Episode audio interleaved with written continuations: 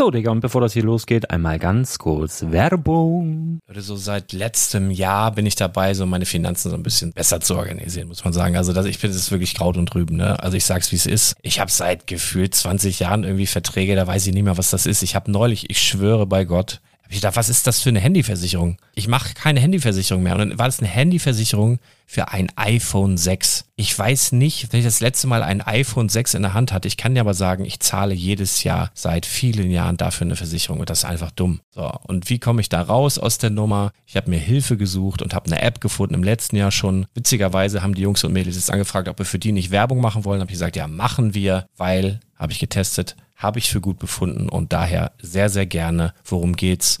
Finanzguru. Finanzguru ist erstmal eine kostenlose App. Die ist auch dauerhaft kostenlos. Es gibt dort so Plusfunktionen. Da kannst du dann für 2,99 Euro pro Monat das Ganze testen. Plusfunktionen sind zum Beispiel, also du hast so Features, kriegst so detaillierte Budgetanalysen, personalisierte Finanztipps, du behältst die Kontrolle über dein verfügbares Einkommen bis zum nächsten Gehaltseingang. Also das sieht in der Praxis so aus, du kannst deine ganzen Konten dort hinterlegen, es muss einmal so verknüpft werden, keine Ahnung, Sparkasse, Volksbank, du kannst aber sogar Kryptokonten hinterlegen, du kannst irgendwelche Aktien, falls du Aktiendepots hast, du kannst alles hinterlegen dort. Und diese App, gerade wenn es um so Sachen geht wie Gehalt oder so, macht auch so Forecasts so ein bisschen. Also die erinnert dich zum Beispiel auch dran, wenn jetzt eine neue Versicherung abbucht oder wenn die App denkt, dass da wieder was kommt, dann kannst du das überprüfen. Und wenn da irgendwas irgendwas aufploppt, also bevor es abbucht und da irgendwas aufploppt und du sagst, ah, das wollte ich aber nicht oder das wollte ich schon lange kündigen, dann kannst du in der App per Fingertipp sozusagen rechtssicher sogar dort Verträge kündigen. Es geht alles mit diesem Plus-System. Du kriegst intelligente Budgetvorschläge, du kriegst tiefgehende Analysen, wenn du willst, über dein Kaufverhalten. Also ich will das nicht haben. Ich weiß, dass ich wahnsinnig bin und ja, du kannst dir da irgendwelche Finanzdaten per Excel auf dem PC ziehen und da weiterverwalten, wenn du willst. Ihr wisst, Excel ist für mich ein rotes Tuch, deswegen das mache ich nicht. Aber die App an sich ist wirklich cool, einfach zu handeln. Und ich war wirklich überrascht, dass du halt sogar Kryptokonten damit verbinden kannst. Das ist alles ziemlich nice. Wie funktioniert das? Du ja, lädst die App runter, halt im App Store oder im Google Play Store, wo auch immer, verknüpfst die mit den jeweiligen Konten, die du verwenden möchtest. Und hier beim Spielwareninvestor Podcast bekommst du jetzt mit dem Code Spielwaren Finanzguru Plus, also wenn du dieses Plus testen möchtest, die App an sich ist kostenlos, aber wenn du Finanzguru Plus mit diesen ganzen Features, die ich gerade aufgezählt habe, drei Monate lang kostenlos nutzen möchtest, gibst du den Code Spielwaren ein. Alles groß geschrieben, Code Spielwaren, drei Monate Finanzguru Plus kostenlos. Ansonsten, du kannst das auch so immer kostenlos testen, aber die Plus-Version eigentlich nur sieben Tage. In diesem Fall jetzt drei Monate. Dementsprechend nutzt das ruhig. Ich kann es empfehlen. Ich habe es benutzt. Coole App. Und ja, mir bleibt nur zu sagen, räum deine Finanzen auf, da hast du mehr Spaß, kannst du mehr Lego kaufen. Hau rein. Wenn du das Ganze nochmal nachlesen möchtest, findest du die ganzen Infos dazu und den Link. Und natürlich wie immer in den Show Notes. Das war's mit der Werbung. Moin hallo, herzlich willkommen bei den TCG News der Woche. Mein Name ist Patrick von Omega Sabatsu hier beim Spielwareninvestor und heute geht es mal wieder um Magic und um Pokémon, denn wir haben News zum Thema äh, ein April-Scherz, der sich dann doch als wahr ausgestellt hat. Wir schauen uns natürlich die Spoiler der vergangenen Wochen in diesem Fall an, weil seit der letzten Folge sind ja schon zwei Wochen vergangen. Dann die Pro Tour, die Turniere kehren zurück. Ähm, freuen wir uns auch riesig drüber und äh, ja, bei den Trends der Woche gibt es einen kleinen Switch, aber auch ein Trend, der sich gerade abzeichnet durch die Turniere, da gehen wir auch gleich nochmal drauf ein. Zudem Pokémon, hey, endlich, äh, Celebrations ist nicht mehr das Top-Product, doch was jetzt genau und warum, weshalb und wieso und warum ein kleiner Biber aktuell die Charts mit dominiert, das werden wir natürlich in den TCG News der Woche hier beim Spielwareninvestor jetzt erfahren und ich würde sagen, starten wir durch. Herzlich willkommen zum Spielwareninvestor Podcast, Deutschlands Nummer 1 zum Thema Toy Invest. Spielen reale Rendite mit Lego und Co.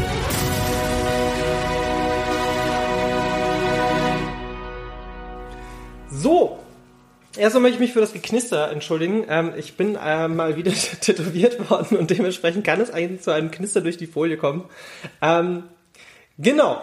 So, wo fangen wir an? Wir fangen an mit den Spoilern. Und zwar, es gab in den vergangenen Tagen, und ich bin immer ein bisschen vorsichtig, es gab letzte Woche vor allem keine TCG-News, weil bis zum 1. April hat sich nicht so viel getan, aber dann zum 1. April gab es dann News und ich bin immer so, ah, April, April-Scherz, dann postest du das, dann ist es nicht wahr und dann machst du dich lächerlich und so weiter und so fort. Ja, ähm, es hat sich aber trotzdem herausgestellt, dass wir in den Spoilern einen April-Scherz hatten. Und dieser April-Scherz hat sich als wahr herausgestellt, beziehungsweise als Kampagne, denn Wizards of the Coast hat das ja schon mal 2020 gemacht. Da gab es auch ein April's Fools und ich bin ganz ehrlich, ich habe damals noch gedacht, so, ah ja, ganz witzig, ein Secret Lair mit Stormcrow und Goblin Schneemann und äh, ja, genau, das ist bestimmt voll gut. Und ähm, es hat sich aber das gibt's wirklich. Habe ich natürlich alles nochmal in die Shownotes reingepackt. Denn es gab das Secret Rare Drop, Drop Series Wizards of the Coast presents After Great Deliberation, we have compiled and remastered the greatest Magic the Gathering cards of all time ever. Das ist ein physisches Produkt oder auch einfach ganz kurz Secret der Apples Fool 2020. Ähm, kostet aktuell 80 Euro und äh, das ist eine reine Sammlersache, denn zum Beispiel wir kriegen dort auch den in Anführungsstrichen schlechtesten Planeswalker aller Zeiten, Tibalt, äh, in einem weißrandigen äh, Design und äh, ich glaube, das macht auch den Reiz von dieser Karte. Das ist eine reine Sammlerkarte ähm, oder einfach so als Joke gedacht. Naja, und jetzt haben wir die Left-Handed ähm, ja, Karten. Also wir haben quasi für Linkshänder Karten bekommen. Das ist einmal Ceesay Weatherlight Captain, Empress Galina, Geraf's Messenger, Rockra, Son of Rockra und Garo Caller of the Beasts. Optisch finde ich die alle wirklich nicht schlecht, ne? Ähm, aber was mich ein bisschen stört, äh, bei Ceesay Weatherlight Captain, hey, es ist eine Parodiekarte, aber es ist eine echte Karte und das Artwork ist so, ja, halt sehr jokey, sehr edgy und Ey, ist eine reine Geschmackssache. Ich finde es jetzt nicht so prall. Ähm, finde die Idee an sich, dass es ein Left-Handed äh, Karten gibt, gar nicht mal so schlecht, weil es gibt dem Ganzen nochmal einen anderen Blick auf ähm, ja, auf, einfach auf Linkshänder, ne? Weil man ist jetzt nicht so bewusst, wenn man jetzt Rechtshänder ist und so, ja gut, ich mach immer alles mit einer rechten Hand. Ähm, ist eine schöne, witzige Idee und kommt jetzt auch noch als physisches Secret Lair raus. Ähm, dementsprechend ja, kann man sich darüber freuen. An sich, wenn ich mir so die Karten anschaue, ist auch kein schlechtes Pack. Geras Messenger ist ja nicht so günstig. Ähm, Empress Galina war eine sehr lange Zeit sehr teuer gewesen und CSI Weather, es ist also wie ein Commander-Paket, ne? Und ähm, zusätzlich ja noch Gerafs Messenger mit dabei. Naja, gehen wir weiter zu den Spoilern. Und New Capenna hat weitere Spoiler rausgehauen, denn wir haben die ersten Charms und man muss auch an dieser Stelle schon mal sagen, der Junt Charm, wenn du jetzt sagst, so Moment, stopp, was ist Junt, falls du es zum ersten Mal hörst, es gibt auf der Seite, also wenn du in den Shownotes guckst, patreon.com slash omega Saibatsu. Da kannst du mich unterstützen, aber da ist auch das kostenlose Lexikon, da erkläre ich alle Begriffe. Kurz und knapp, Junt bedeutet Farbkombination schwarz, rot, grün. Wenn du jetzt wissen willst, was alle Völker sind, schau mal auf Patreon vorbei. So. Ähm, der macht gerade schon so ein bisschen die Runde, weil die Karte halt wirklich extrem stark ist. Und zudem haben wir die ersten drei Lords sozusagen äh, des Sets präsentiert bekommen, denn wir sehen unter anderem äh, Rafin Shir, äh, Lord Xander the Collector, Jetmir Nexus of Revels. Ähm, ja, es ist halt wie immer in der Spoiler-Season so, man muss sich halt schon vorab mal so ein paar Gedanken machen, ist das jetzt ein gutes Set, ist das ein schlechtes Set? Ich muss sagen, bisher ist es kein schlechtes Set, denn wir haben eine Ankamen, die wahrscheinlich in den nächsten Monaten äh, doch schon einen gewissen Hype haben wird und wir haben halt die Triome drin. Ähm, Finde ich aber auch spannend, dass man sagt, hey, wir machen ein Mafia-Szenario und dann packt man quasi, ja, sehr gute Karten rein, wie zum Beispiel die Triome, ne? So, ähm, warten wir aber auch einfach mal erstmal ab, weil im Großen und Ganzen ist es ja noch ein bisschen hin, bis das Set kommt. Ähm, genau. So. Nächste Magic News. Die Pro Tour kehrt zurück. Dein Weg, um Magic auf höchstem Niveau zu spielen. Ja, es war pandemisch, situationsbedingt, konnten wir 2020, 2021 keine größeren Turniere spielen. Und äh, jetzt hat sich Wizards of the Coast natürlich gedacht, so hey, ich, wir würden ganz gerne wieder anfangen, Turniere zu veranstalten. Ähm, Road to Become the World Champion. Ich habe das natürlich nochmal den gesamten Artikel in den Shownotes verlinkt. Und in Europa ist es der ähm, Veranstalter Legacy European Tour. Ähm, und ja, das Ganze hat aktuell vier Spots. Wir dürfen einmal nach Bologna am 15. Juli 2022, nach Kopenhagen am 26. August 2022, nach Paris am 16. September 2022 und nach Sofia Lek in, ähm, Moment, wo ist das eigentlich? Das haben wir gar nicht geguckt. Naja, auf jeden Fall am 18. Äh, November und das ist in ähm, Bulgarien. Genau. Also wir haben einmal Italien, Dänemark, Frankreich und Bulgarien. Und an dieser Stelle muss ich sagen, ich werde mir schon versuchen, da ein bis zwei Termine einzuplanen, denn, ey, ganz ehrlich, die Magic Experience hat mir super lang gefehlt auf Turnieren. Ich habe wieder Bock, einfach mit Menschen aus aller Welt äh, Magic zu spielen, neue Leute kennenzulernen und natürlich auch Familie und Freunde, weil in Familie kann man das natürlich auch schon nennen, wenn man sich über Jahre kennt, wieder zu sehen. Schaut doch auch mal in die Shownotes, da habe ich auch nochmal alles, wie gesagt, verlinkt. Ähm, wichtig ist aber auch hier noch halt zu wissen, es ist, wir sind nicht am Ende der Pandemie, ne? es ist nicht vorbei. Das hm, muss man sich nochmal klar machen. Aber, jetzt kommt das große Aber, es sieht ja so aus, als ob man das jetzt besser im Griff hat als vor zwei Jahren.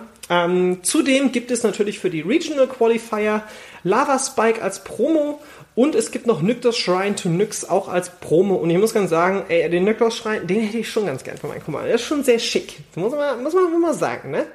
Ähm, für die Regional Championships gibt es dann nochmal einen Teferi äh, Hero of Dominaria als Nicht-Vollkarte für alle Teilnehmer.